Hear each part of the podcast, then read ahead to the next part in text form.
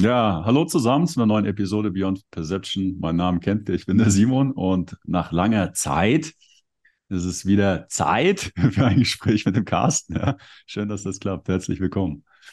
Danke für die Einladung. Ja, es ist jetzt, ich habe gerade erfahren, zehn Monate her, seitdem wir das letzte Mal miteinander gesprochen haben. Ist einiges passiert in dieser Zeit. Zeit läuft. Es gibt ja dieses Tempus Fugit, kennst du vielleicht? Zeit rennt, ne? Ja, Und ähm, jetzt haben wir Ende September. Also gefühlt war letzte Woche Silvester. ja, Ja. Und ja, dazwischen war irgendwie Sommeranfang, der keiner war, also zumindest nicht hier. Es gab ein paar schöne ja, warme Tage. Und jetzt haben wir schon wieder Herbst, ähm, Beginn. Und in zwei Wochen ist schon wieder Weihnachten.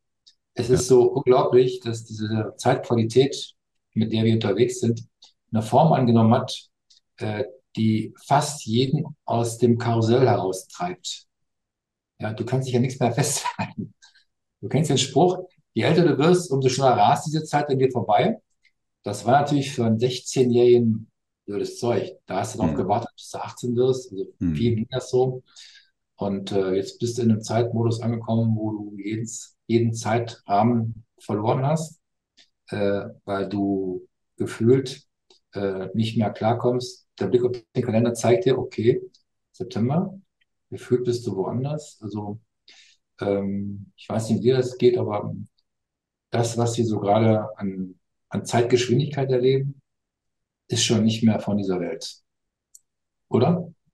ja, gu äh, gute Frage. Ich weiß nicht, ob ich eine abschließende Antwort habe, aber das, also das ist, äh, also für, für die, die es noch nicht beko mitbekommen haben, das ist das Stichwort für heute, oder? Die Zeit. Das Ähm, erste Mal, dass Simon mir vorher ein Thema nennt, übrigens. Das allererste Mal. Ja, ja, also, ähm, also ich erlebe die Zeit, die Zeit oder die, die empfundene Zeit erlebe ich auch ganz unterschiedlich. Ähm, also wir waren zweimal dieses Jahr im Amazonas und das war ein komplett anderes Zeitempfinden, wie ich das Hm. hier jetzt in Mexiko erlebe, beziehungsweise wie ich das auch in der Schweiz erlebe oder erlebt habe. Oder wir waren auch zwischendurch mal wieder in der in der Schweiz. Und Das wird, ja, das, das wird mich wundern nehmen, das mal so mit, mit dir ein bisschen zu entdecken, wie, wie unser Zeitempfinden entsteht oder wo, wovon das abhängt, was Zeit ist. Du hast schon ein paar Worte erwähnt, Zeitqualität, Zeitmodus, Zeitgeschwindigkeit. Ja, schon los, ja. Ja. Das heißt, die Vorlagen liegen schon auf dem Tisch. Ja also nur vielleicht äh, so, also das, was für mich so sehr erstaunlich und verwunderlich war, dass, also äh, das waren ja ungefähr zwei Wochen so wirklich im Regenwald. Also da war, da war keine moderne Zivilisation, die war ja weit weg. Also man könnte sagen, eigentlich keine keine modernen Zeitgeber. Man war einfach da, so im Wald. Und das, was passiert ist, ohne dass ich mir dessen so wirklich bewusst geworden ist, bin, oder dessen bewusst war, was ist so diese, diese Ideen von Uhrzeit oder Wochentag oder Monat, das war auf einmal Hm. nicht mehr präsent. Das war einfach weg und man war einfach da. Ja, also das ist was, wie die Zeit so kollabiert in den Moment ist. Also, Ja, also äh, wie, wie so die, die Idee oder Vorstellung ja, von Vergangenheit oder von Zukunft, das, also man war einfach da, ja, und die Dinge haben äh, äh, sind einfach aus sich selbst entstanden. Also man, man, das war ein ganz interessantes Zeitempfinden sozusagen, ja, auch, auch wenn man so im Nachhinein darüber reflektiert. du hast schon eine ganze Menge Stichworte geliefert und du kannst über jeden Begriff Tag reden, wenn du willst. Hm, Ja, wenn du dich dann mal genau damit beschäftigst und das Wort, das, was du nutzt, nicht nur nachdenkst, sondern da mal hineinfühlst, und entsteht etwas. Und ich glaube, das ist das Spannende an der, der Zeit, an, an der aktuellen Zeit, dass wir anfangen, uns mit Begriffen völlig anders auseinanderzusetzen. Ja, also vor einem Jahr oder vor zwei hatten wir wahrscheinlich ein Interview über Zeitqualitäten. Was ist das? Vielleicht ein analytisches Gespräch darüber führen können. Und heute öffnen sich Perspektiven zum Thema Zeit, die wir uns zwar vor zwei Jahren jetzt schon vorstellen können, sofern die Fantasie das hergibt, aber ähm, du hättest das noch nicht wirklich mit Inhalt füllen können. Jetzt ist nach dieser C-Zeit auch ein Name, ja, diese ähm, NC, das heißt nicht nach Christus, sondern nach, nach Corinna, ja, ja, ähm, sind wir wieder in einer völlig neuen Epoche gelandet. Und äh, ja, es gibt, wie du sagst, viel zu entdecken, wenn du dich in diese Begriffe hineinfühlst. Und ähm, dich in dem Rahmen, der um dich herum ist, Und das, was da in dich hineinwirkt, aus diesem Rahmen heraus, ähm, bekommst du zum Teil völlig abenteuerliche Empfindungen und Wahrnehmungen, sodass also auch der Zeitbegriff per se völlig auf den Kopf gestellt ist, weil die Bezüge verloren gegangen sind. Das, was ich vorhin angesprochen habe, dieses Zeitkarussell mit einer Geschwindigkeit, in der ganz viele ihre Orientierungs- und ihre Fixpunkte, ihre gewohnten, ähm, wie soll man sie nennen, ihre gewohnten Maßstäbe verloren haben, zu der auch Zeit gehört. Ja, es ist alles aus den Fugen. Welt ist aus den Fugen und wenn Welt aus den Fugen ist, ist auch Zeit aus den Fugen, weil Welt ist ohne Zeit nicht erklärbar und vice versa im normalen Verständnis, sodass wir allein darüber wahrscheinlich den ganzen Abend quatschen könnten. Aber wir wollen heute ja nur die Prima Essentia oder die Quintessentia herausarbeiten.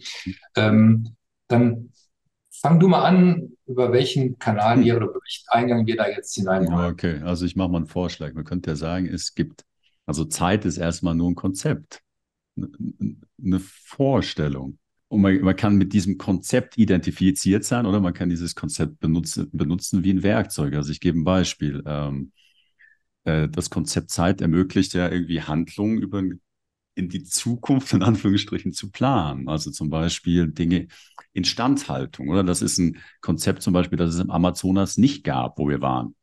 Da, da wird ein Haus, eine Hütte wird gebaut, ja, und dann verrottet die langsam, bis sie irgendwann kaputt ist und dann wird, dann ist der Moment, ein neues Haus zu bauen, oder? Also da, da gibt es kein, kein Konzept äh, Instandhaltung, also in die mhm. Zukunft schauen, bestimmte Aktionen planen sozusagen, um diese Hütte instand zu halten, sondern die wird gebaut, dann verfällt sie, wird eine neue gebaut, oder?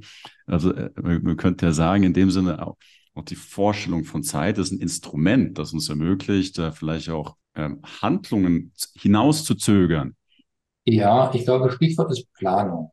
Planung setzt ja eine gewisse Form von Abbildung und Nachbildung voraus. Das heißt, du musst ja in deiner Birne schon etwas haben, was dir erlaubt, etwas nach vorne hin zu projizieren, das, was du Plan nennst, um etwas, was du festlegst, damit zu machen. Es ist die Frage, wer hat Zeit erfunden? Das waren bestimmt nicht die Schweizer, obwohl die die besten Uhren bauen, oder? Dem vernehmen. Vermute nicht, nein. Ja. Es gibt eine subjektive Zeit, eine objektive gibt es nicht es gibt einen Zeitgeber, es gibt Zeitqualität und dann gibt es auch noch sowas wie hm, Zeit als Maßstab, als Produkt. Also es gab mal ein interessantes Gespräch mit dem Michael, mit dem hast du, glaube ich, letzte Woche gesprochen. Ja. Oder? Ne? Und ähm, der hat sich damit mal ein bisschen näher beschäftigt. Er ist einer derjenigen, der ganz häufig mit Komputistik und mit, mit Kalendarien, hm. also mit der Festlegung von Zeitabläufen beschäftigt hat. Und da ist Komputistik wahrscheinlich eines der Stichpunkte, äh, wo es darum geht, äh, Chroniken in Zeitabläufen oder Zeitfolgen festzulegen. Unser Kalender zum Beispiel, den wir kennen, ähm, der erlaubt uns ja beispielsweise Termine festzulegen, hm. um nach vorne hin etwas äh, zu planen, was uns erlaubt, dann uns dort zu treffen, zum Beispiel. So wie wir uns letzte Woche getroffen haben, telefonisch oder über mhm. Zoom. Du, ich würde gerne mit dir einen Termin machen. Das geht ohne Kalender gar nicht. Mhm. Weil wir können nicht sagen, ich habe jetzt mal gerade den Impuls, lass uns jetzt mal machen, könnten wir beide verabreden. Aber ähm, es wird dann schwierig, das einem Dritten zu vermitteln. Es sei denn, wir hätten alle Ressourcen und könnten uns jederzeit unabdingbar, egal wo wir sind, uns treffen da du jetzt sozusagen, wie viel, 10.000 Kilometer weg bist von mir mhm. oder ich von dir, wird es schwierig, einen Korridor zu überwinden, der nicht nur räumliche Distanz darstellt, sondern auch gleichzeitig dich wieder in Zeitzonen aufhältst. Also die Frage, warum ist es jetzt mhm. hier bei uns 16.15 Uhr und bei dir ist 8.15 Uhr? Wer legt sowas fest und warum? Ähm, da bist du bei ganz vielen Aspekten von Zeit ähm, die äh, im Grunde genommen ja fast einladenden Charakter hat. Und ähm, vor dem Hintergrund, lass uns erstmal so den, den Ursprungszeitbegriff nennen. Ich würde ganz gerne mal mit dem, was der Michael herausgefunden hat, operieren. Zeit ist ja eingeteilt bei uns in Sekunden, mhm. Minuten und Stunden und dann übertragen in Tagen, Wochen, Monaten, Jahren, um mal diese, diese groben Mhm. Begriffe zu nennen. Der Taktgeber dieses, die, dieser Zeitelemente ist die Sekunda. Die Sekunda kommt vom Sprachgebrauch, vom Sprachgebrauch, vom Sprachgebrauch, vom Sprachgebrauch ähm, von, von einem Gott, der heißt Kronos, daher auch der Begriff Chronometer. Das ist das, was manche hier am, am Handgelenk tragen. Mhm. Und dieser Taktgeber ist für meine Begriffe nicht menschlicher Natur. Die Sekunda, die dort vorgegeben wird, hat mit der Menschenzeit gar nichts zu tun. Ich habe die schon vor Jahren mal als klassischen Maschinentaktgeber genannt, Mhm. denen wir uns unterwerfen, um Termine, um solche Dinge und Vereinbarungen einzuhalten. Aber den meisten Menschen ist gar nicht bewusst, dass dieses Ding am, am Handgelenk äh, völlig mh, unmenschlich ist. Ja, das, was du, aus dem was, was du vom Amazonas beschreibst, ist sozusagen ähm, eine völlig andere Zeit. Und zwar die nennt sich die Kairos-Zeit, der Nu, der Augenblick. Deswegen brauchen die auch keine Uhr. Die haben eine Orientierung, die gucken nach oben, wann ist hell und wann ist dunkel. Hm. Da es im Amazonas auch kein Herbst, äh, Sommer, äh, Winter und ähm, Frühjahr gibt, ist für die alle Zeit gleich. Ja, du hast keine Unterschiede. Und ähm, die orientieren ihr Tun ausschließlich daran, ob sie Hunger haben, ob sie auf die Jagd müssen, ob vielleicht der Wasservorrat gegen Null fährt. Und die, und die orientieren ihre Aktivität nach einer Zeit, nicht in einer Zeitvorgabe, sondern einer Notwendigkeit. Das heißt, ob ein Bedarf besteht für etwas und sie machen sich dann auf die Strümpfe. Ja. Hier in unserem Bereich ist das gar nicht möglich, also zumindest nicht in der sogenannten zivilisierten Welt. Mhm. Da geht eigentlich gar nichts ohne Plan. Und äh, um den Rahmen jetzt abzuschließen, bevor du wieder ankommst, äh, gibt es eine dritte Form. Das ist dann die sogenannte, wie heißt sie gleich wieder? Das sind die Äonen. Das sind die großen Zeitläufe, die großen ähm, Zeitläufe, mit der wir beispielsweise am Firmament beobachten können, dass sich unser Sonnensystem im Rahmen oder im Raum der Milchstraße unterwegs bewegt. Du weißt, dass wir mh, uns gerade in Richtung Wassermann befinden. Wir haben den Fisch verlassen und sind dann irgendwann beim nächsten Ablauf in Richtung ähm, Steinbock unterwegs. Da ist also rückwärts. Das nennt sich Präzession, also der Durchlauf unseres Sonnensystems durch die zwölf Sternbilder. Läuft aufgrund der, aufgrund der Ekliptik, das ist also unsere, unsere Erde steht ja so, wenn das alles stimmt, ja, und die, und die taumelt sozusagen. Und diese Taumelbewegung äh, bewegte sich um das, das Zentralgestirn, sofern das stimmt. Und dann entstehen dann da oben ähm, merkwürdige Konstellationen am Firmament. Und der Durchlauf ähm, unseres Planetensystems durch ein, ähm, durch ein Bild eines bestimmten, oder durch ein bestimmtes Sternbild dauert 25.800 Jahre. Ja? Und das sind die ekliptischen Zeitzyklen, die wir Präzession nennen. Und das sind die drei Begriffe. Also Äon, das gerade genannte, Sekunda, also Kronos, der, der Maschinentaktgeber, und der Kairos als der Augenblick des Nu, die im Prinzip deiner Herzzeit entspricht. Weil es das Morgen und das Gestern nicht gibt. Es gibt nur jetzt. Soweit erstmal von mir, von hier. Also in dem Sinne könnt, also wir können mir sagen, oder es gibt eine natürliche Zeit, du hast es Menschenzeit äh, genannt, oder dieses immerwährende Jetzt. Also ich habe auch noch nie was anderes erlebt. Vorgestellt habe ich mir viel, aber ich erlebt habe ich noch nie was anderes.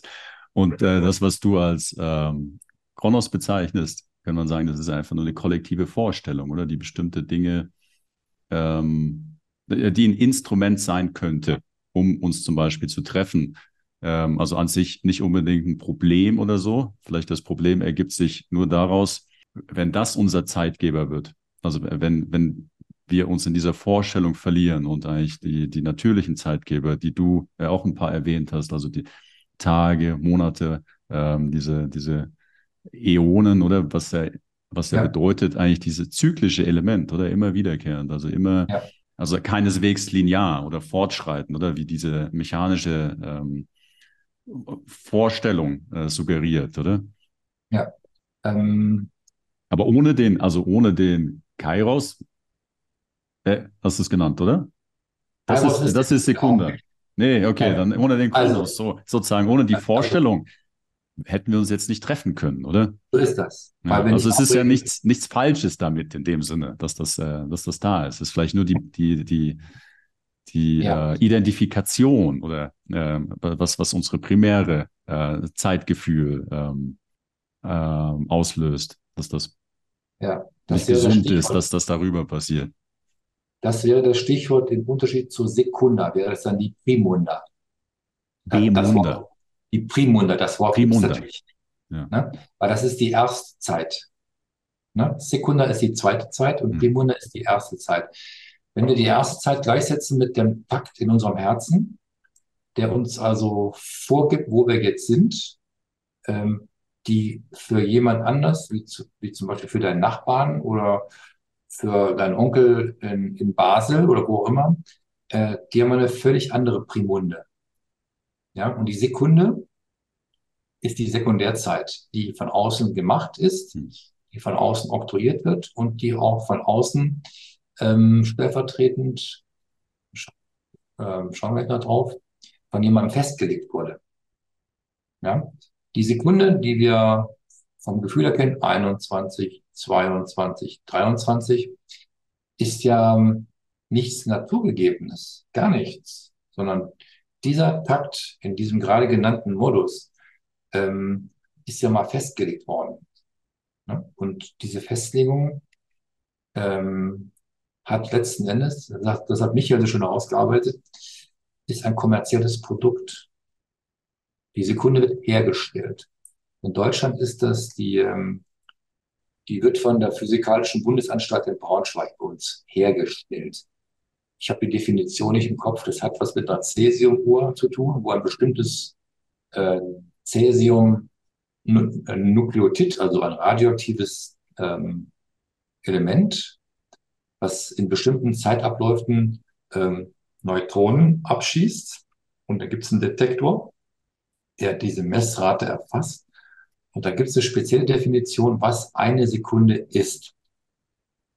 Also die ähm, haben das tatsächlich ähm, an der Cäsiumuhr festgemacht. Und diese Cäsiumuhr, die in Braunschweig steht, die äh, verschickt, ich kenne die Frequenz jetzt nicht, jede Sekunde diesen Impuls weltweit, zumindest für uns in Deutschland. Und damit werden all diese Uhren, ich habe hier keine, ähm, da steht drauf äh, Radio controlled. Wenn das draufsteht und so ein Antennensymbol drauf ist, weißt du, der holt sich seine Informationen von dieser bestimmten Welle aus Braunschweig. Und das gilt für alle Uhren, die radiokontrolliert sind, äh, die hier in Deutschland irgendwo rumstehen. Und dieses Produkt, ähm, soweit ich weiß, es gibt nur einen oder einen ganz großen Lizenzgeber, das ist die Deutsche Post. Weil die sind da, die, äh, das sind die einzigen, denen erlaubt wird, Zeitstempel zu setzen. Wenn du einen Brief verschickst, dann kommt da irgendwann der Postbote und wenn du da auf die Briefmarke drauf guckst, ist ein Zeitstempel drauf. Datum und Uhrzeit. Und soweit ich weiß, ist die Post der einzige Lizenznehmer für Zeit, ja, die das dürfen. Wenn es einen Lizenznehmer gibt, gibt es auch einen Lizenzgeber. Das ist nicht die Bundesanstalt in Braunschweig. Die, die stellen nur das Werkzeug dafür her, damit Zeit bemessen werden kann. Letzten Endes geht es bei Zeit darum, eine Bemessungsgrundlage zu schaffen. Ähm, da Zeit ja Geld ist, nach gewissen Vorstellungen, kannst du damit Fristen setzen. Also mit Zeitsetzung werden Fristen gesetzt. Und damit kommt es dann irgendwann zu Zahlungsaufforderungen oder zu Zahlungsbegleichung, also Rechnungen zu bestellen und Rechnungen zu bezahlen. Und das sind alles Dinge, die, ähm, wenn du das dann auf der kommerziellen Ebene betrachtest, findest du immer einen Großaktionär. Und das ist immer die Kirche gewesen. Deswegen haben wir ja auch den sogenannten gregorianischen Kalender. Ich weiß nicht genau, 1600 gequetschte wurde der eingeführt von, von, Papst, von Papst Gregor. Davor gab es den julianischen Kalender, der völlig anders tickte, im wahrsten Sinne des Wortes. Die haben versucht, die Zeitabläufe, die sich an den Sonnenständen und den Mondständen orientierte, haben die festgestellt, mit unserer bisherigen Berechnung kommen wir völlig aus dem Takt. Und so wurde dann bei einem Stichtag dieser gregorianische Kalender eingeführt. Und es wurde verboten, den alten julianischen noch zu benutzen gegen Strafe, gegen Höchststrafe. Also die Strafen waren drakonisch, wer sie nicht dran hielt oder wer was anderes behauptete. Der Papst selbst, der Papst höchst selbst, war Stiftungsgeber für Zeit. Ja? Weil Kalender heißt letzten Endes nichts anderes als Schuldenbuch. Daher auch die Verbindung zwischen Zeit und Geld. Um dann Zinsen äh, zu berechnen, brauchst du ein verlässliches Moment oder ein verlässliches Werkzeug. Und da ist natürlich die Sekunde oder die Tage äh, ein ideales Werkzeug. Du weißt vielleicht, dass es für die Banken nur 30 Tage Wochen, äh, Monate gibt. Also alle Zinsbescheinigungen äh, sind immer im 30-Tage-Rhythmus ausgestellt. Es gibt für die keine 28 Tage und auch keine 31 Tage, es gibt nur 30 Tage Rhythmen. Und nur in diesem Zeitraum sind wir in der Lage, Rechnungen für Zinsen auszustellen. Also das ist der große Zusammenhang zwischen Zeit und Geld. Und der gregorianische Kalender ist eben etwas, der uns bis heute ähm, unseren Takt vorgibt. Ja. Ich weiß nicht, ob der lange aufrechterhalten wird und vielleicht bekommen wir nach der C-Zeit nochmal was völlig anderes. Vielleicht gibt es ja nochmal ein anderes Modell für Zeit. Vielleicht brauchen wir auch gar keine Zeit mehr in Form von Instrument, die uns also vorgibt, das ist jetzt, was haben wir heute, ist der 26. Ähm, September 2023. Äh, vielleicht braucht es das dann auch nicht mehr. Wenn wir dann tatsächlich eine neue Zeit oder eine neue Welt für uns festlegen, in der es diese Zeit in der Form als Stift oder als, als Taktgeber nicht mehr braucht. Dann braucht es dann nur noch die Herzzeit. Alles, was mit Terminen läuft, kann wahrscheinlich in der Form laufen, aber es wird nicht mehr dinglichen Charakter haben, um Rechnungen zu generieren, um ähm, Fristen zu setzen, weil es dann nur noch die Zeit gibt, die für dich jetzt richtig ist, weil es deiner Herzzeit entspricht. Und alle anderen, die mit dir kongruent sind, synchron, mit denen kannst du dich zu jeder Zeit verabreden und zwar wahrscheinlich ohne Termin zu setzen. Du weißt dann einfach, ich glaube, gleich kommt jemand und wenn es nicht gleich ist, vielleicht kommt morgen jemand, du weißt dann, da ist jemand im Anflug. Du hast keine Ahnung, wer das ist, aber du weißt, um 12 Uhr deiner bisherigen Zeit wird vorne jemand an der Tür stehen und klingeln. Ja, ich glaube, da kommen wir hin, wenn wir uns von diesem künstlichen Zeitprinzip Kronos verabschieden und dann werden wir wieder in etwas hineinwachsen, was dieser Kairos-Zeit entspricht und damit unserer Menschenzeit sehr ähnlich sein wird. Also jetzt hast du äh, gerade das, du hast gerade gesagt, künstliche Zeit, also eigentlich ist das einzige Problem, dass wir damit in Resonanz gehen oder also dass, dass, dass unser System in dem Sinne geeicht wird durch äh, dadurch, dass wir in Resonanz mit dieser künstlichen Zeit oder mechanischen ja. Zeit sind, dass, dass wir dadurch nicht mehr den, dem natürlichen Rhythmus oder unserem Rhythmus, sag ich mal, primär folgen, sondern eigentlich in, in einem externen Rhythmus leben, der genau. mechanistisch ist, der linear ist, der normiert ist, der, der keine zyklischen Komponenten sozusagen, also den, den natürlichen Rhythmus äh, folgt. Ja, ich habe nur Gleichlauf. Gleichlauf, gleich machen, gleich, Gleichsetzung. Ja, das hat ein ganz wichtiges, das ist ein ganz wichtiges Prinzip. Gleichsetzen ähm, ist ein Werkzeug, um die Uniformität letzten Endes weltweit zu etablieren. Und Uniformität zerstört alles Individuelle.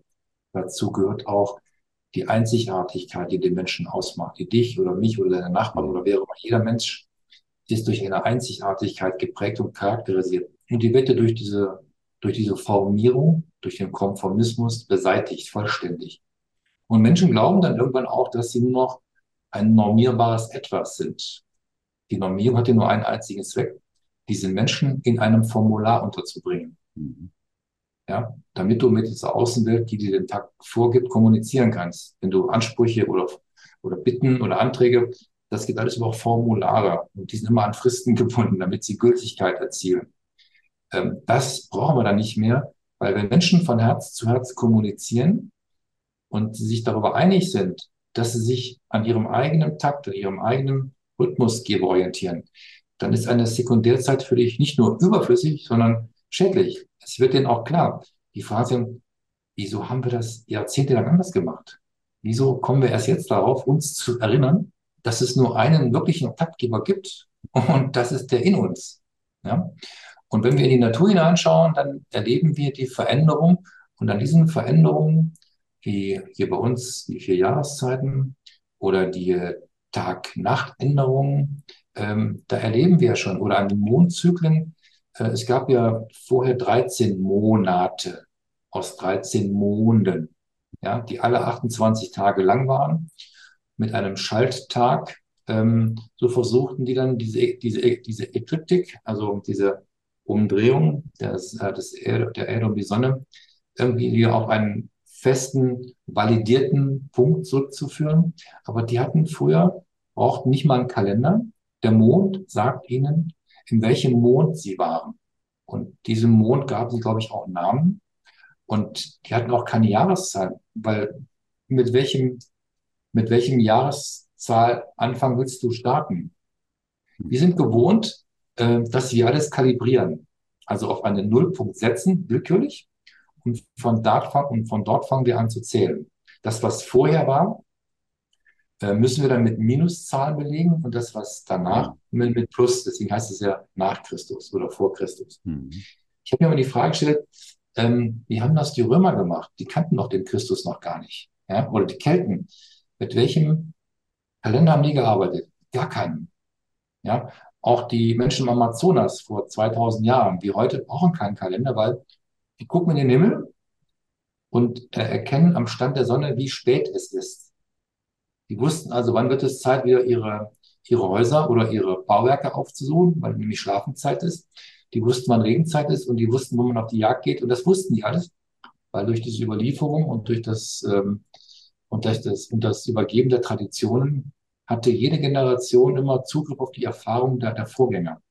Damit, somit war ihr Wissensspektrum komplett, musste doch nichts lernen in dem Sinne, sondern die haben Erfahrung weitergegeben von einer Generation auf die anderen. Und die fahren damit, soweit ich das verstehe, sofern noch keine Coca-Cola-Niederlassung und noch kein ExxonMobil, ähm, bei denen irgendwie eine tiefschürfende Bohrung im, im Urwald macht, um Öl zu fördern. Ich glaube, solange die von diesen äh, sogenannten ähm, äh, industriellen Segnungen verschont geblieben sind, kennen die das auch nicht. Und äh, ich glaube, da kommen wir wieder hin. Wie könnte man ja sagen, diese mechanische Zeit ist einfach nur ein Kontrollvehikel, ja. weil man unbewusst oder vielleicht bewusst Angst hat, keine Kontrolle zu haben, andernfalls, oder? Beziehungsweise wir in Resonanz mit dieser mechanischen Zeit gehen, weil wir unbewusst Angst haben, also wenn wir das nicht sind, aus der Norm fallen, oder? Ähm, also dass, dass, wenn wir uns selbst Ausdruck geben, unsere Einzigartigkeit, hast du vorher gesagt, oder? Dass wir da nicht mehr die Norm passen, oder? Dass das gefährlich sein könnte, dass da, also zumindest unbewusst, die Antizipation dessen uns dann eigentlich in der Normierung hält und wir weiter in Resonanz damit bleiben.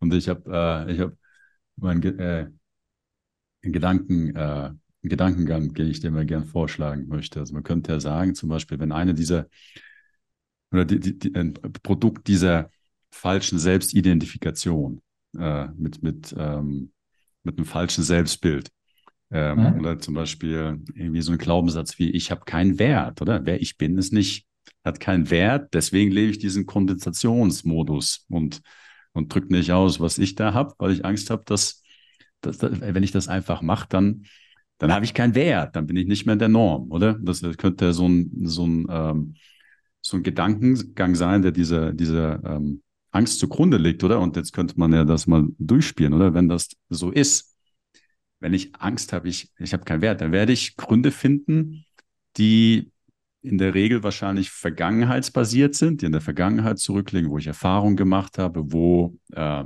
ich nicht für das, was ich bin, validiert wurde, sondern für mein Verhalten.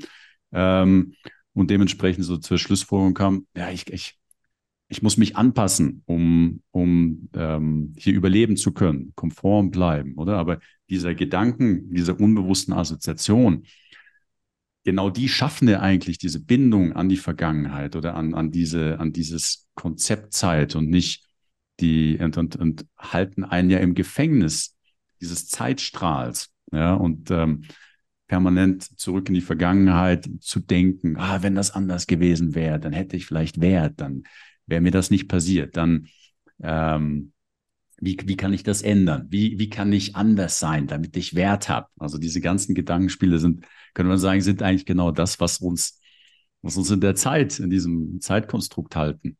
Zeit und Wert hängen, die hängen ähm, direkt proportional zusammen.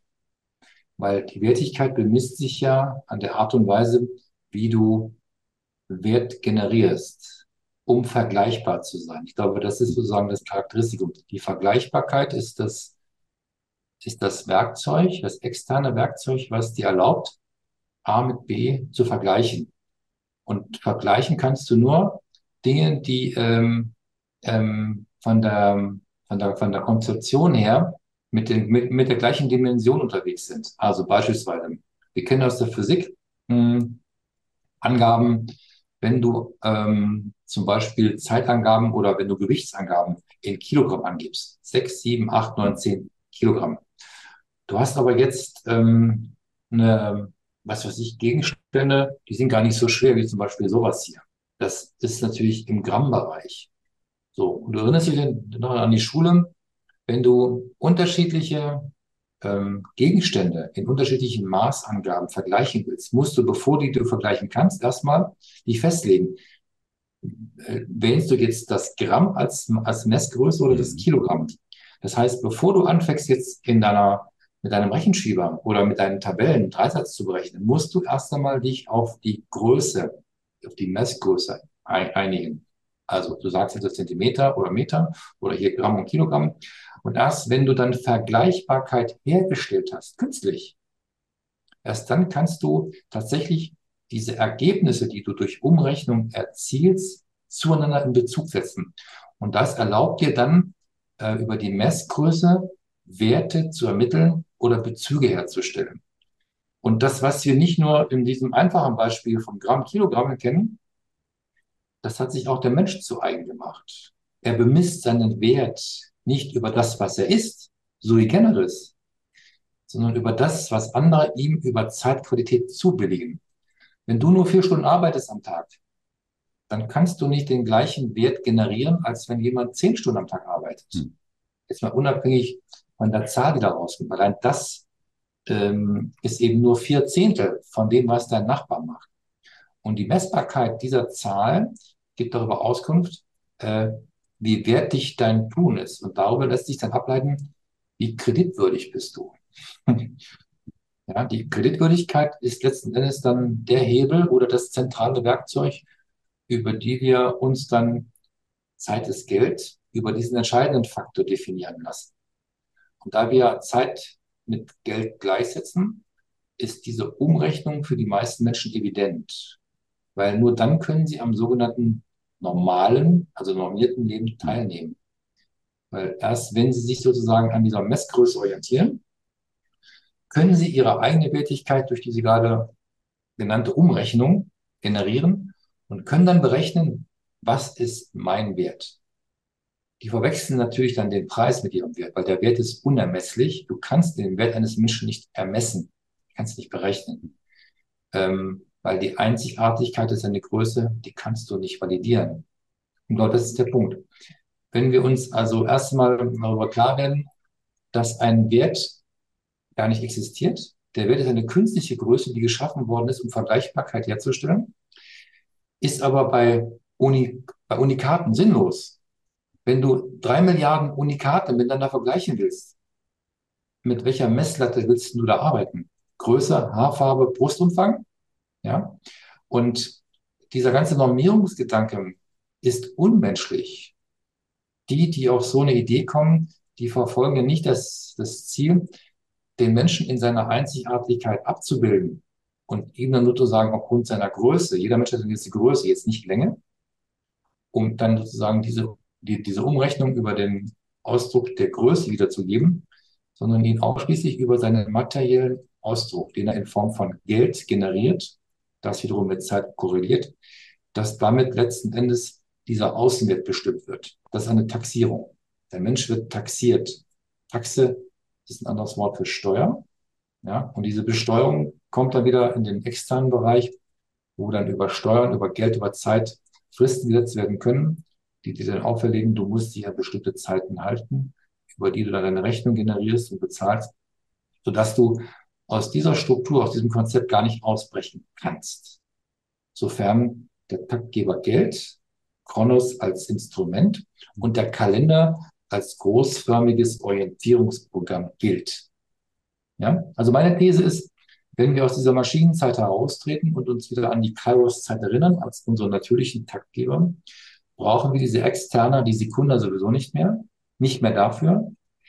Das Einzige, wofür wir es brauchen, ist nicht mehr, um uns selbst Fristen zu setzen oder Fristen anderen nachzukommen, sondern um Verabredungen, Termine einzuhalten, die wir beide oder Dritte mit anderen äh, festlegen, um uns zu treffen zum Beispiel. Dafür macht dieser Zeitmodus Sekunda Sinn. Für alles andere wird er dann wahrscheinlich wegfallen. Also aus einem Überlebensmodus, Modus, äh, äh, also äh, eigentlich von der Vermeidung, nicht zu sterben oder nicht der Norm zur Entsprechung sprechen, also einen negativen Fokus in dem Sinne eigentlich das, das anstreben, was man, also das Gegenteil ist von dem, was man nicht will. Ja. Eigentlich eine neue, eine neue Haltung in dem Sinne für etwas, was, was, also zu leben, gemeinsam zu leben, was gemeinsam in die Welt zu bringen. Überhaupt zu leben. Mhm. Und nicht nur zu überleben. Weißt du, die meisten Menschen werden alt, aber nicht reif. Denen fehlt Inhalt. Das, was sie in 60, 70 Jahren erfahren oder generieren, ist bei ganz vielen nicht etwas, was, was aus ihnen selbst heraus entsteht, sondern das, was von außen an sie herangetragen wird. Das kannst du sehr schön an Altenheimen beobachten. Da habe ich ja nun viele Jahre lang ähm, alte Menschen beliefert mit, mit Arzneimitteln und ich war immer froh, als ich wieder raus war. Weil nach dem Altenheim gibt es nur noch den Friedhof. Ja, und die haben ähm, unisono durch die Bank weg ähm, immer die gleichen Muster an den Tag gelegt. Die wurden gefüttert, sie mussten, da mussten die Windeln gewechselt, also sie machten in die Hose und riefen nach ihrer Mutter. Das heißt, am Ende ihres Lebens machen alte Menschen das gleiche wie am Anfang ihres Lebens. Das ist für mich ein Indiz dafür, dass sie ihre Zeit nur überlebt haben, aber ihre Zeit niemals erleben konnten, also ihre eigene Zeit. Die sind ein Leben lang getrieben worden durch Taktgeber, die nicht ihre eigenen sind und haben dann komplett sozusagen ihre eigene Individualität, ihre Einzigartigkeit, davon haben die keine Ahnung. Vielleicht mal von wenigen Augenblicken oder Lichtblicken abgesehen, betrifft das das Engros der Menschen. Die meisten Menschen werden alt, aber nicht reif. Ja, weil eben dieser Reifeprozess ja auch zeitlos ist. Reif hat nicht mit Zeit zu tun, sondern mit Sammeln von Erfahrungen. Sammeln von Ereignissen, von Reibungen, von Konfrontationen, von all den Herausforderungen, denen du begegnest, nolens volens, entweder selbst äh, gewählt oder auch nicht zugeströmt oder weil sie sich einfach in deinem Spielfeld gezeigt haben, daran wächst du. Also Wachstum hat nichts mit Länge zu tun, sondern mit Größe. Wachstum ist ein Ausdruck von ähm, sichtbarer oder sichtbar werdenden Reifenprozesse reife, nicht reifen, Reifenprozesse, die Auskunft darüber geben, dass dieser Mensch über Erfahrungen verfügt, die er mit anderen teilen kann.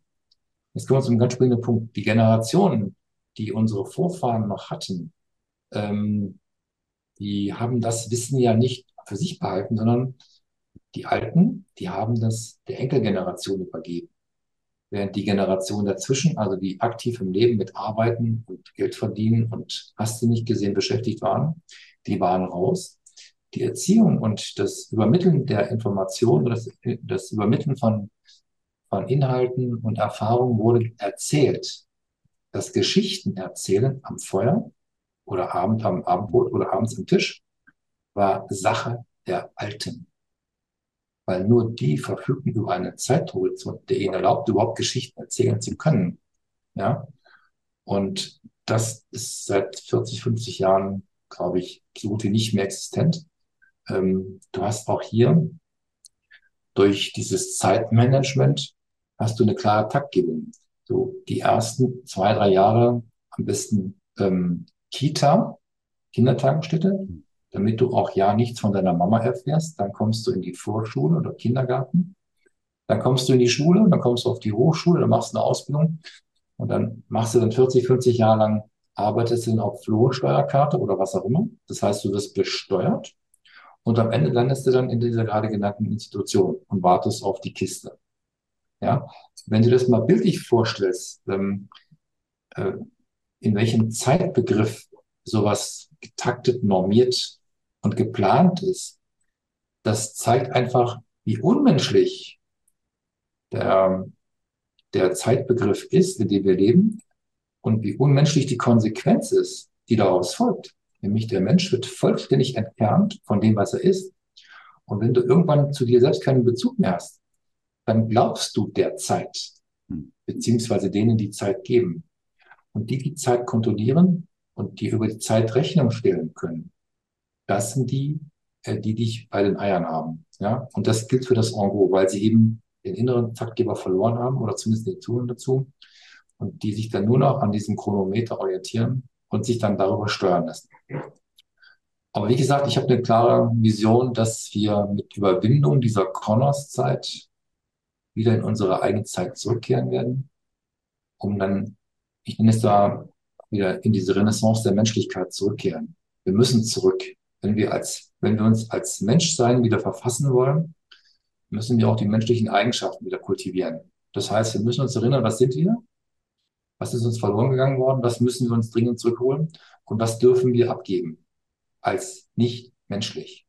Und das, also das, das ist ja das Interessante auch, also wenn du deine Vision teilst, oder? Man kann die ja aus zwei Blickwinkeln ähm, Mindestens. Mindestens, ja.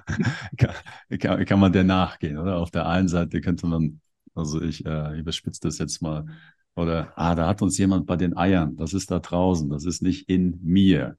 Oder genau. ich bin nicht sicher hier, da draußen sind irgendwelche Bösewichte, oder? Also ich, ich kann der Welt nicht trauen oder mhm. vielleicht mir nicht trauen.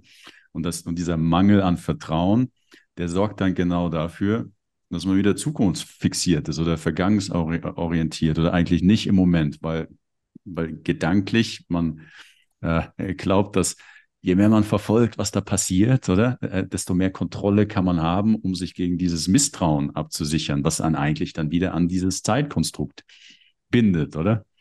Eine geniale Erfindung. Katharina hat das immer als den, als den Also diese Angst wieder in die Zukunft projiziert, oder? Genau. und, und dadurch wieder, wieder in diesem externen, in dieser externen Orientierung oder dem externen Zeitgeber folgt. Also Stichwort Fliegenfänger und Hamsterrad. Ja, ist schon spannend, dass ein Hamster gar nicht weiß, dass er sich gar nicht von der Stelle bewegt. Weil er bewegt nur ein Rad, das sich dreht. Aber er selbst bleibt kontinuierlich an demselben Punkt, bis er erschöpft dann aus, der, aus dem Rädchen rausfällt. Aber glaube ich, kein Hamster stellt sich die Frage, wieso mache ich das überhaupt? Der Mensch könnte das ja, wenn er von außen betrachtet, das Hamsterrad sehen und dann sagen, warum mache ich denn das? Ähm, da uns aber die Perspektiven dazu fehlen. Wir kennen also jetzt letzten Endes nur diesen einen Blick auf die Welt.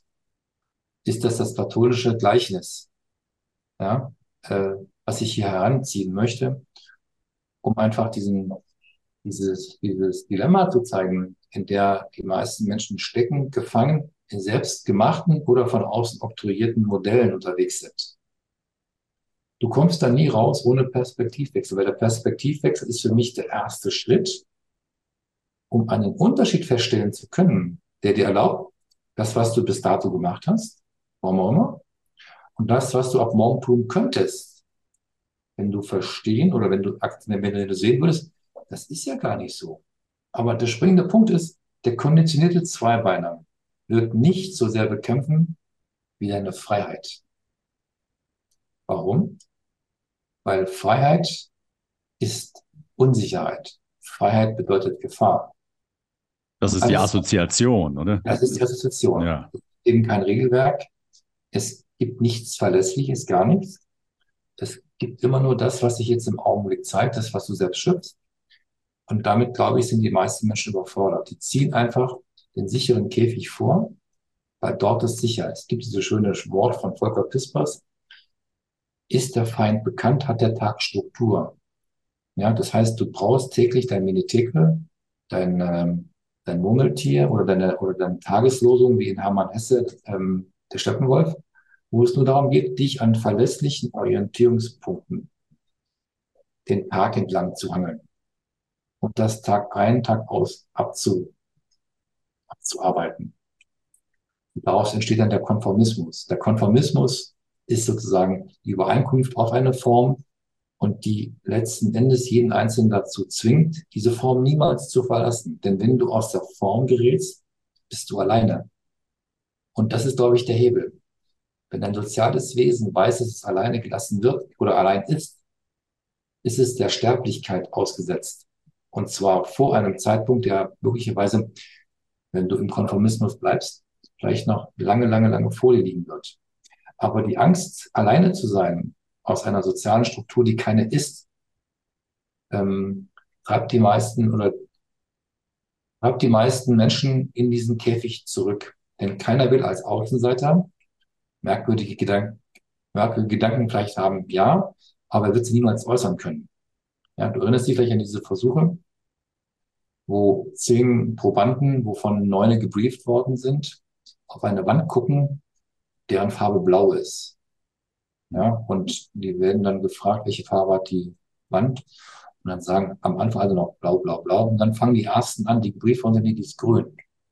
Und ein einziger, der nicht gebrieft worden ist, der fängt dann irgendwann an zu zweifeln. Wenn dann in der, in der achten Runde neun Menschen sagen, diese Wand ist grün und nicht blau, und der einzige, der nicht gebrieft worden ist, der zweifelt dann irgendwann. Und die meisten knicken ein und werden aus dem konformistischen Druck heraus eine Entscheidung treffen, die wieder besseren Wissen äh, gegen ihre eigene Wahrnehmung gefällt wird. Und dann hast du dich wieder an den berühmten Eiern. Ja? Also es gibt ganz viele Mechanismen, die dir erlauben, wenn du sowas steuerst, sehr schnell die Wahrnehmungsebene unter Kontrolle zu bringen und einen Menschen dazu zwingst, Formen anzunehmen, Erscheinungen wahrzunehmen und ähm, Gesetze einzuhalten, die nicht für dich gemacht sind. Also ist eigentlich die, die mechanische Zeit oder diese, dieses Konzept Zeit, das ist eigentlich nur ein Rationalisierungsmechanismus, die Angst nicht zu fühlen. Oh doch, um dir zu zeigen, wann du an die Grenze kommst, wo Angst entsteht. Nämlich dann. Ja, meine ich mal, aber also, die, also wenn, wenn sie nicht ja, wäre, würden wir die Angst fühlen, sozusagen. Ganz also, genau. Es ist eigentlich nur eine Vorstellung, die die, Verme die, äh, die Vermeidung dieser Angst ermöglicht. Ganz genau. Und das geht nur, indem du dich an die Regeln hältst, die andere für dich aus welchen Gründen auch immer in einem, in einem umfänglichen Arrangement für dich getroffen werden. Das ist, glaube ich, der, das ist die, das ist die Kurzfassung der, oder das ist die Quintessenz, wozu Zeit gemacht ist. Um Regeln zu erstellen, dich äh, in einem Takt zu halten, der mit dir als Lebewesen nichts zu tun hat, um dich in einem Raum zu halten, der nicht für dich gemacht ist, zumindest nicht für dich als Mensch, sondern der dich dann dort dazu bringt, fein regelmäßig Abläufe zu vollziehen, die dich dann irgendwann oder von die du irgendwann nicht mehr hinterfragen kannst oder wirst. Weil sobald du anfängst, das zu hinterfragen oder in Frage zu stellen, bist du auf dem Weg, Nonkonformist zu werden. Hm. Und das halten nur die wenigsten aus, weil das heißt nämlich, ich löse mich aus der Sippe, ich löse mich aus der Familie, ich löse mich aus der Gesellschaft und ich bin dann sozusagen allein. Ich bin dann das, was im Mittelalter vogelfrei war, also der Rechtlose, der im Prinzip ohne sich an dieses Regelwerk halten zu müssen, aber auch für jeden dann, ähm, ja, mit dem konntest du machen, was du wolltest. Und dieses Bild ist in den Köpfen der meisten Menschen immer noch verankert. Und das willst du nicht, weil so verlockend diese Freiheit ist, aber Freiheit geht nur mit Verantwortlichkeit. Und das geht es nur in einem besonderen Land. Und die, dieses Land heißt Terra Incognita. Das unbekannte Land ist eben das, was jenseits seiner Vorstellung existiert. Und so habe ich immer dieses geflügelte Wort benutzt. Wenn du Zeit aufgeben willst, musst du deine Vorstellung begraben. Deine? Ja? Deine Vorstellung von dir begraben. Hm. Und auch die Vorstellung von der Welt. Und dazu dann die Vorstellung von der Zeit. Ja? Also es erfordert eine Menge Mut, diesen Umbruch in sich selbst nachzuvollziehen, zu fühlen, zu denken und dann auch tatsächlich zu machen. Und dazu fühlen sich, glaube ich, nur ganz wenige Berufe, weil ein Großteil wird nach wie vor das tun, was ihnen erlaubt, die täglichen Futtertröge aufzusuchen, Aldi, den Automaten aufzusuchen, der buntes Papier ausspuckt. Mhm. So, solange das gewährleistet ist, ich denke, ist das für die meisten Menschen völlig okay. Und es ist völlig egal, wer Taktgeber ist. Mhm. Es ist völlig wurscht, wer die Rechnung aufstellt. Mhm. Solange diese Bedingungen erfolgen oder erfüllt sind. Mein Essen kommt jeden Morgen entweder auf Rädern oder beim Aldi. Meine Maschine druckt buntes Papier aus und der Fernseher schickt mir Heidi Klum auf den Steg und die Tagesschau. dann denke ich mal, es sind 98 Prozent d'accord. Also denen ist egal, welche Zeit sie leben. also aus eigener Erfahrung kann ich sagen, das Philosophieren ist das eine, ja, und diese Gedankengänge, also äh, gefühlt nachzuvollziehen, aber das andere ist, das in die Handlung zu bringen und dann wirklich äh, einen, einen Schritt ins Unbekannte zu machen und den eigenen Weg zu finden, äh, jenseits von Normen, das ist nochmal eine ganz andere Nummer. Also da, da begegnet man dieser Angst, von der wir sprechen. Ja. Äh, aber, das ist auch meine Erfahrung immer, es ist, es ist nur Angst. Es ist, es ist, äh, es ist nicht so, wie es ist. Ja. Es ist nur eine Vorstellung erstmal, ja, die, Genau. Ja, und, und äh, da, dadurch beginnt sich, also das ist so, wie ich das jetzt für mich wahrnehme, da beginnt sich eine gewisse Toleranz eigentlich für, oder äh, fürs Nichtwissen einzustellen, mehr und mehr. Also das ähm, auch, äh, äh, oder was du umschreibst, könnte man ja auch sagen, es ist ein Sprung aus dem Verstand, oder? Der Verstand, Ja. der, ist, ist, der, der sieht ja die Dinge nicht, wie es ist, sondern immer durch, durch da die ganze Ansammlung von Annahmen und Definitionen, die wir da irgendwie in unserem unbewussten Katalog drin haben, oder? Das ist ja immer nur eine Reflexion von dem, was wir erlebt haben bis jetzt. Deswegen heißt der Verstand, nicht versteht, oder? Das hast du, glaube ich, Genau. auch gesagt. Das ist ja Genau, kein, das ist, es ist nicht die, die Brücke in den Moment, wie es ist, oder? Also, Gegenteil. Es ist sozusagen nichts anderes als ein Filtersystem, der dir die Wirklichkeit projiziert, hm, die nicht so ist, wie du sie dir vorstellst, sondern wie man sie in dich hinein infiltriert. Dafür gibt es die Sinne ja. Ähm, die Sinne oder, über die Sinne wird dir die Welt vermittelt oder ist die Welt vermittelbar. Ne? Denn die Unmittelbarkeit der Welt kannst du nicht über die Sinne erfahren, sondern über dein Herz, indem du, indem du die Welt fühlst oder indem du das fühlst, was dich gerade in deinem Raum befindet oder in deinem Feld. Und das ist ja das Kriterium, äh, was das Menschsein ausmacht. Und wenn du, um nochmal auf den Punkt von vorhin zurückzukehren, wenn es dir gelingt, dich ähm, einem Menschen frühzeitig von all diesen elementaren Bezügen zu entfernen, sie abzuschneiden, also von deinem Menschenverstand, von deiner Intuition, von deinem inneren Kompass, von deinen Quellen. Also wenn du bezugslos bist, brauchst du nichts wie einen Bezug. Und dann kommt jemand und hat ein Angebot. Du kennst die Sesamstraße vielleicht noch? Ne? Da kommt dann, ich habe ein Angebot für dich. Ich habe ein A. Ne? Und dann diese Geschichten äh, ist einem Mafiosi nicht ganz unähnlich. Und die Leute und die Men Menschen und die Figuren, die uns heute Angebote machen, die haben ähnliche Angebote. Die dienen aber nicht dir, die dienen ihrem Auftraggeber.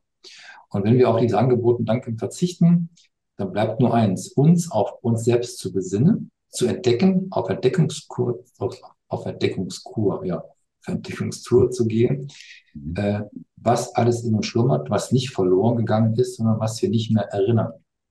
Ja, das ist, du erinnerst dich an, an ähm, die Hauptprämisse, die ich in meinem Wirken so verfolge, ist eben Schlüssel zu basteln, die dir erlauben, Türen zu öffnen, in der dein Erinnerungsspeicher kodiert ist. Und wenn du darauf zurückgreifst, dann wirst du feststellen, nichts geht wirklich verloren. Hm. Auch der Zeitbegriff ist ein künstlicher, der dich davon abhalten soll, dich in deinem Augenblick zu wähnen. In der Gewissheit, dass du als Wesen unsterblich bist. Das heißt, das, das Schlimmste oder das Maximum, was man dir nehmen kann, ist dein Leben, aber niemals deine Existenz. Es gibt so ein schönes Sprichwort. Die Katze ist sterblich und stirbt, aber sie weiß es nicht. Die lebt einfach. Der Mensch ist sterblich und stirbt, aber im Unterschied zur Katze weiß er das.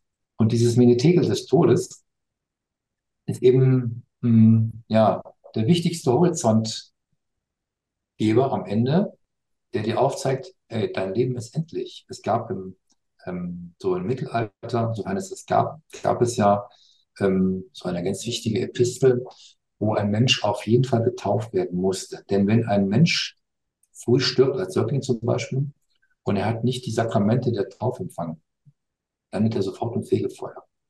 Ja, also ganz wichtig ist, dass auch dieser Begriff besetzt wird, damit du eben nicht ähm, auf dem Rost landest, sondern irgendwann der eins zur Rechten Gottes sitzen darfst. Und das geht nur, wenn du die Sakramente empfängst. Also da siehst du schon den kommerziellen Charakter, der hinter dem Kirchencharakter steht.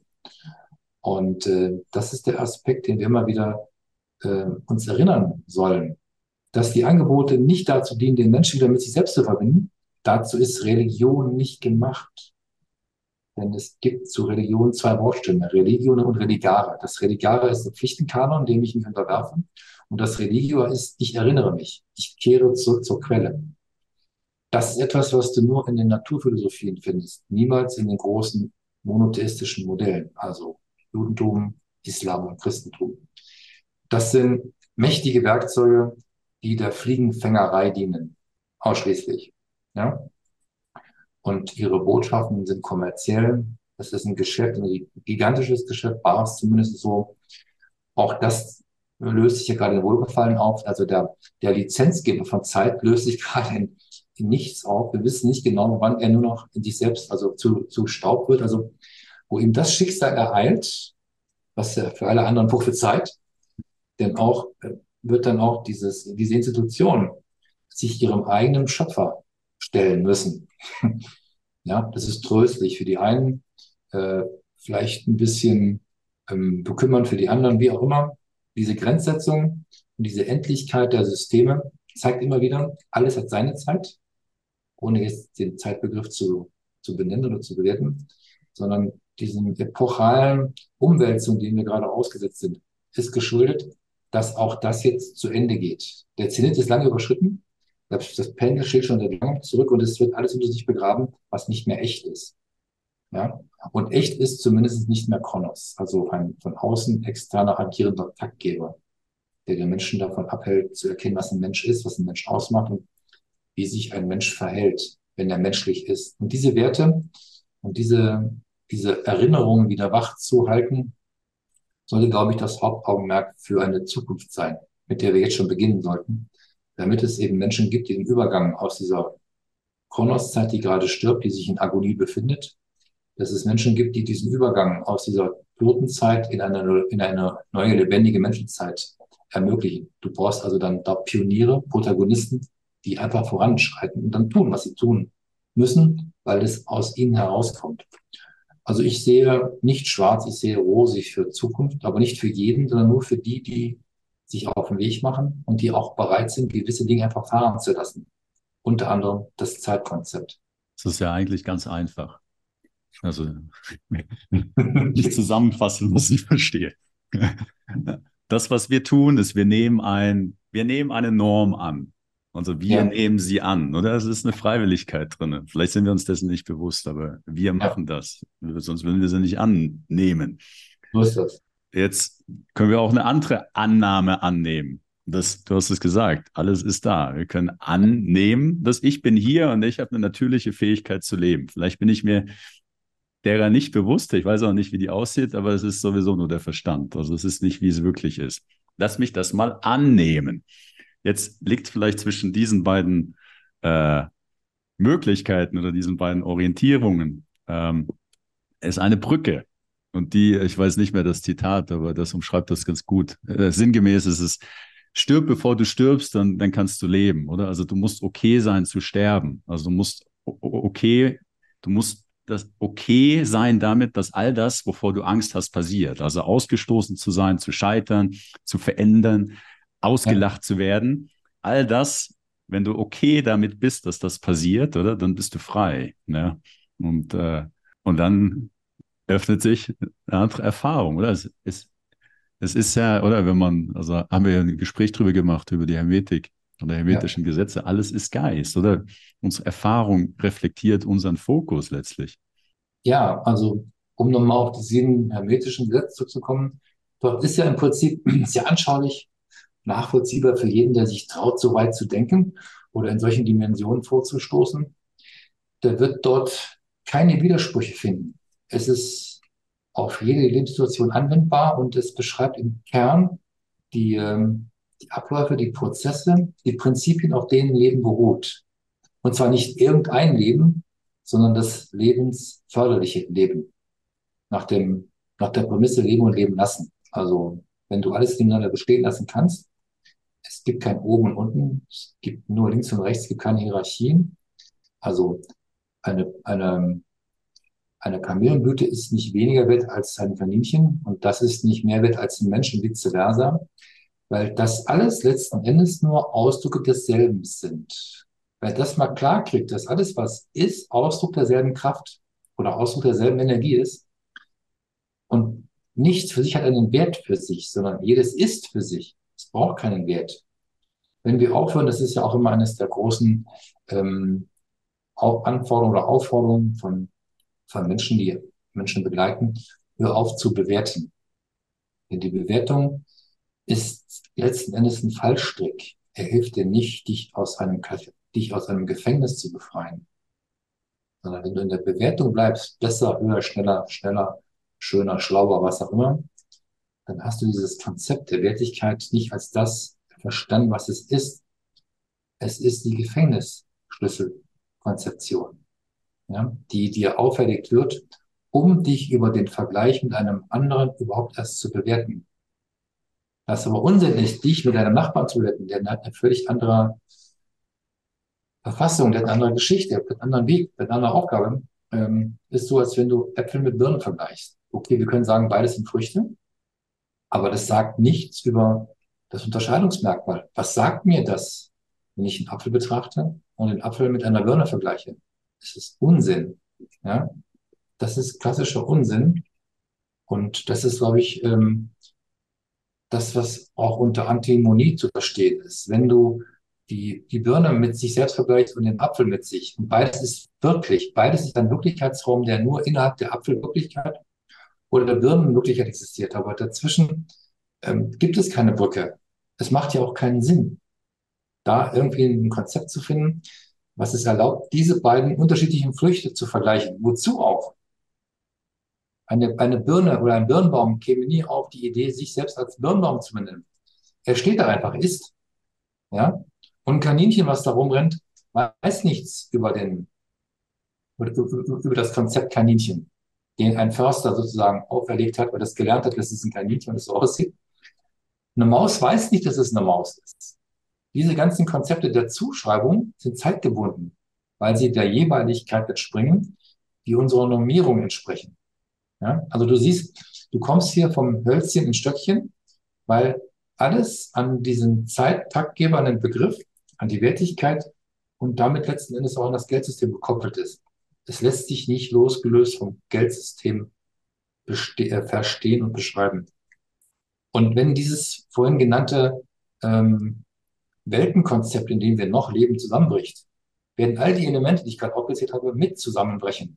Es wird ein völlig neues Gefühl geben des, des, des lebendigen Miteinanders, wo alles seinen Platz hat.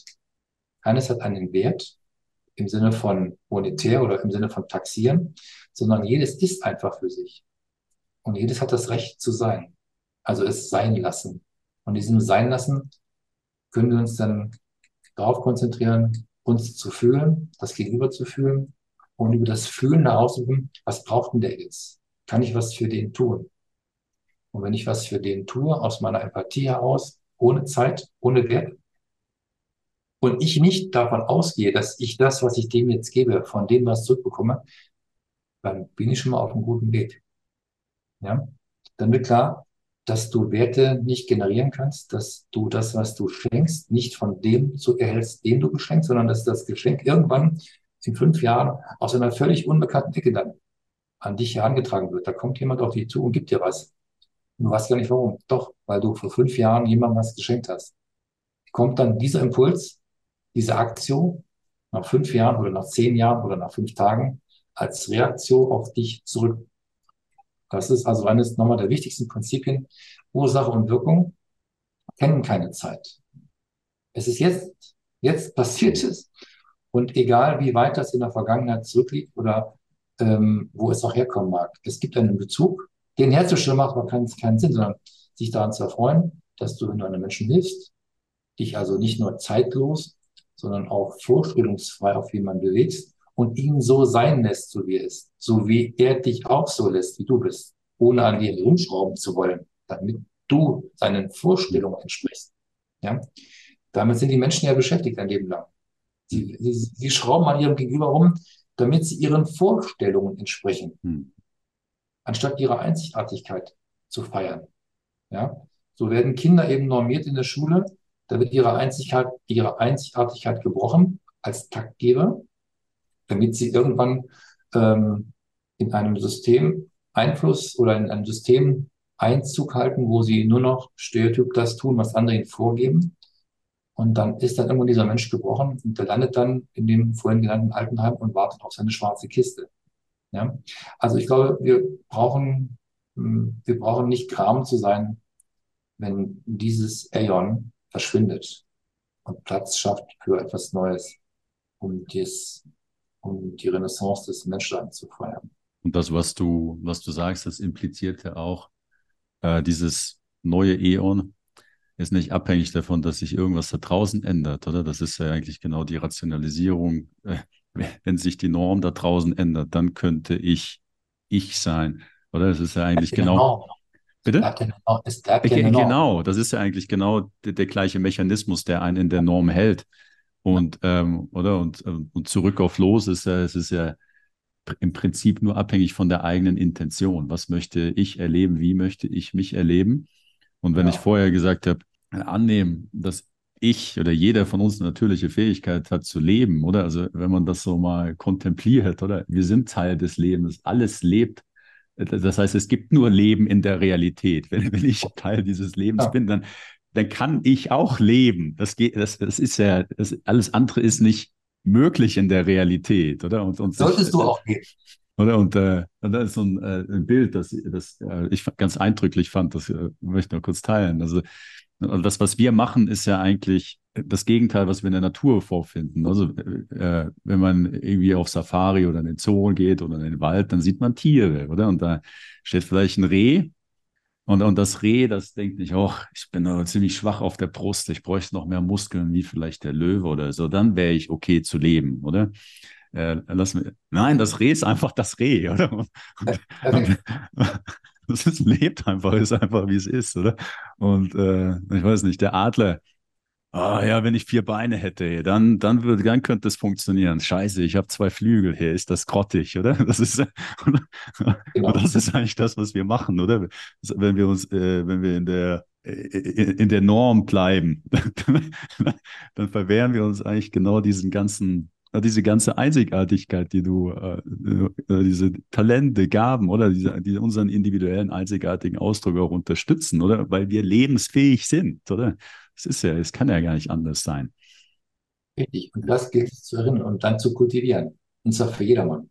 Und das geht nur ohne diese Regelhaftigkeit, die andere für uns zu guten Zwecken natürlich auferlegen. Mhm. Das geht nicht mit nach vorne gehen. Wer weiter nach vorne schreitet, wird sich nicht entwickeln. Er wird nur neue Regeln finden, die er dann für andere aufstellt oder die dann für ihn in einem gesunden Arrangement aufgestellt werden. Es geht nur durch ja, Zurückgehen.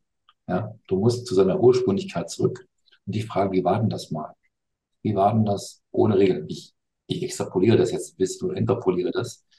Aber um einen Bezug davon zu kriegen, dass wir uns nur dann wieder als Mensch generieren oder gerieren können, wenn wir uns unserer Ursprünglichkeit zurückerinnern. Und dann der Frage dahin, was macht ein Menschsein aus? Eingebunden sein in allem. Ja? Eingebunden sein in natürliche Prozesse, in Kreisläufe, in, in Zyklen, in denen alles nebeneinander bestehen darf, weil alles Ausdruck desselben ist. Alles ist Leben. Es gibt nichts Unlebendiges. Auch der Stein lebt, auch wenn er sich nicht bewegt, lebt er trotzdem. Er ist Ausdruck desselben Prinzips, nur eben immobil. ja? Und ähm, es gibt so viel wiederzuentdecken. Wir brauchen auch keine Schulen dann mehr.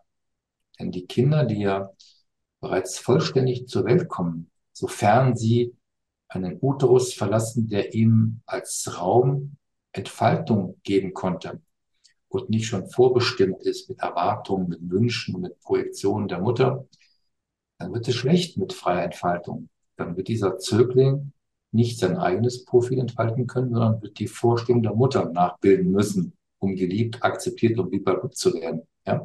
Also auch das sind alles Dinge, die mit der Erinnerung des ursprünglichen korrelieren, um sich einfach an diesen Maßgaben zu halten, die dem Menschen äh, bestmögliche Entfaltungsmöglichkeit an die Hand gibt. Dazu brauchst du nur Räume. Ja? Die füllen sich von ganz alleine. Du brauchst eigentlich nicht die Regeln, die wir brauchen, sondern es reichen eigentlich die sieben hermetischen Prinzipien, die zu verinnerlichen, die veranschaulichen und die dann sozusagen mh, hm, ja, an, an Beispielen vorzuexerzieren als Vorbild und dann brauchst du eigentlich nichts mehr. Alles ist dann schon da, weil den Rest, den du brauchst, findest du in dir. Ja, deswegen glaube ich, dass wir mit Auswegen auch nicht weiterkommen, denn Auswege sind immer nur Wege, die da draußen eine vermeintliche Verheißung anbieten als Angebot, die du annehmen kannst. Oder du gehst nach innen als Innenweg und schaust dich um, was du verloren hast und holst dir das dann dort zurück. Und da sehe ich also für mich persönlich den einzig tragbaren, gangbaren Weg zurück zur Menschlichkeit. Ja, und da versuche ich eben, das nicht eben mich alleine, sondern ich habe ja eine Reihe von Mitstreitern. Ähm, du weißt ja, dass ja mittlerweile die Akademie für Bewusstseinsmedizin mhm. da schon, ja, einen Namen hat. Also wir haben schon einige Menschen ausbilden dürfen, wie es Christina Stegert und ich, die uns ähm, ähm, auf die Fahnen geschrieben haben, Menschen zu begleiten, um sie als Seelenwegbegleiter auszubilden, damit sie sich selbst begleiten können und dann auch andere begleiten können. Nicht indem sie sie ausbilden, sondern indem sie sie einbilden. Ja, indem sie hm. in ihnen helfen, oder indem sie helfen, ihnen, in ihnen das zu wecken, was darauf wartet, wiederentdeckt zu werden.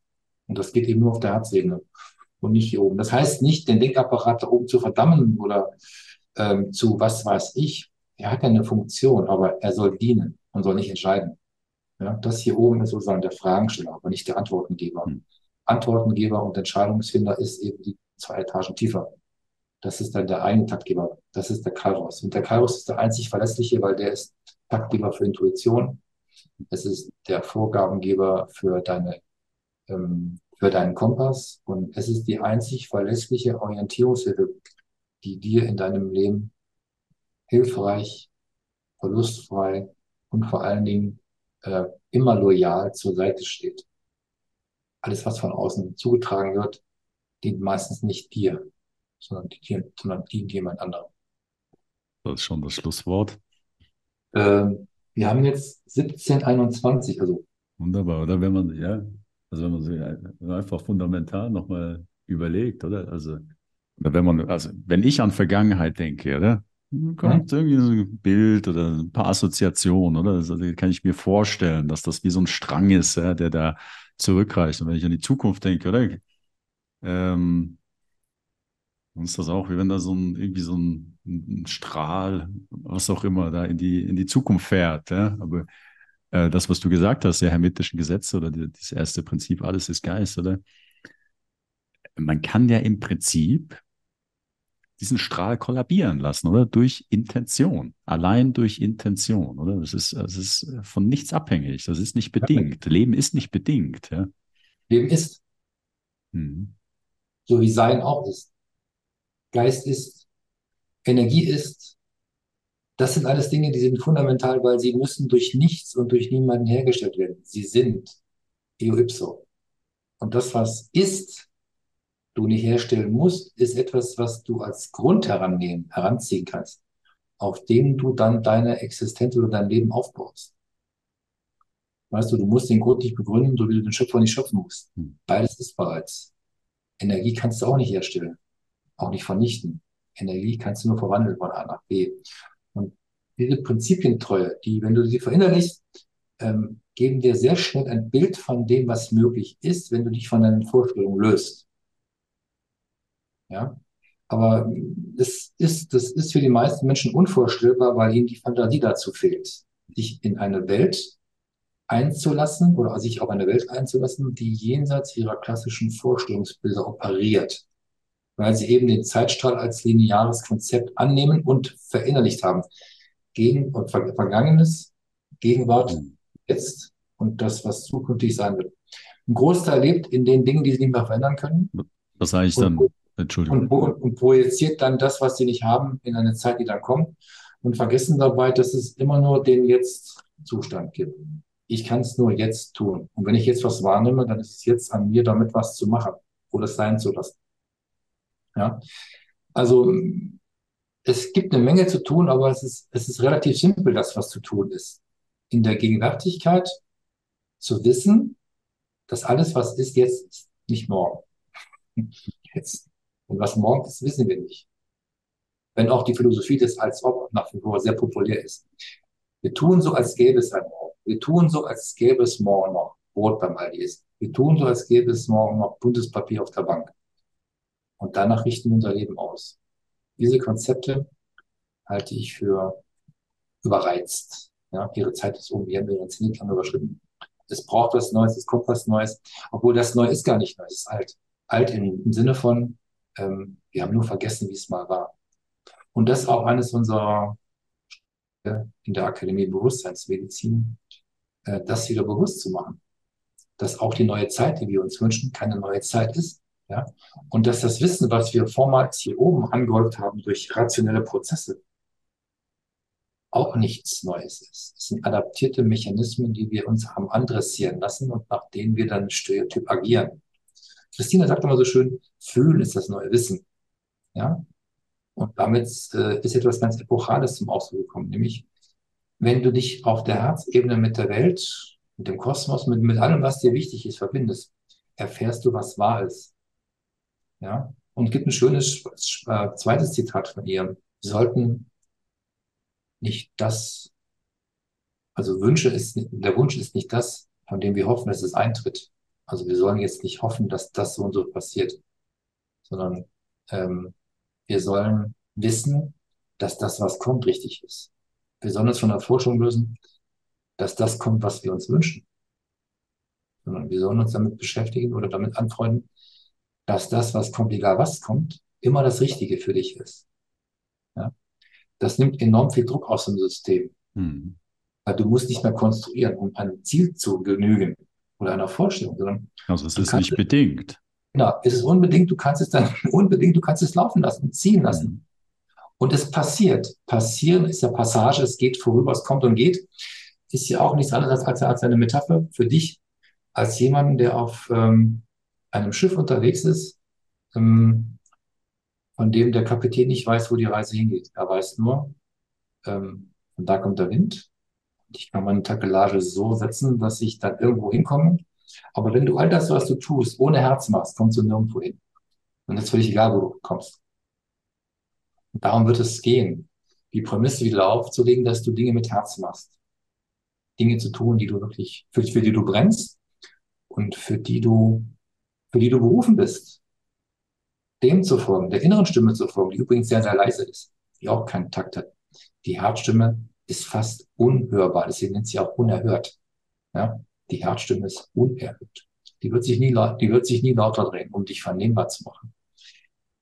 Die einzigen Regelknöpfe, die existieren, sind hier oben. Du kannst das hier oben nur leise machen. Das hier unten kannst du nie laut machen. Und da liegt der Schlüssel. Wenn du also wissen willst, was gut für dich ist, musst du den Verstärker da oben ab abklemmen. Der brüllt und tönt und kakelt.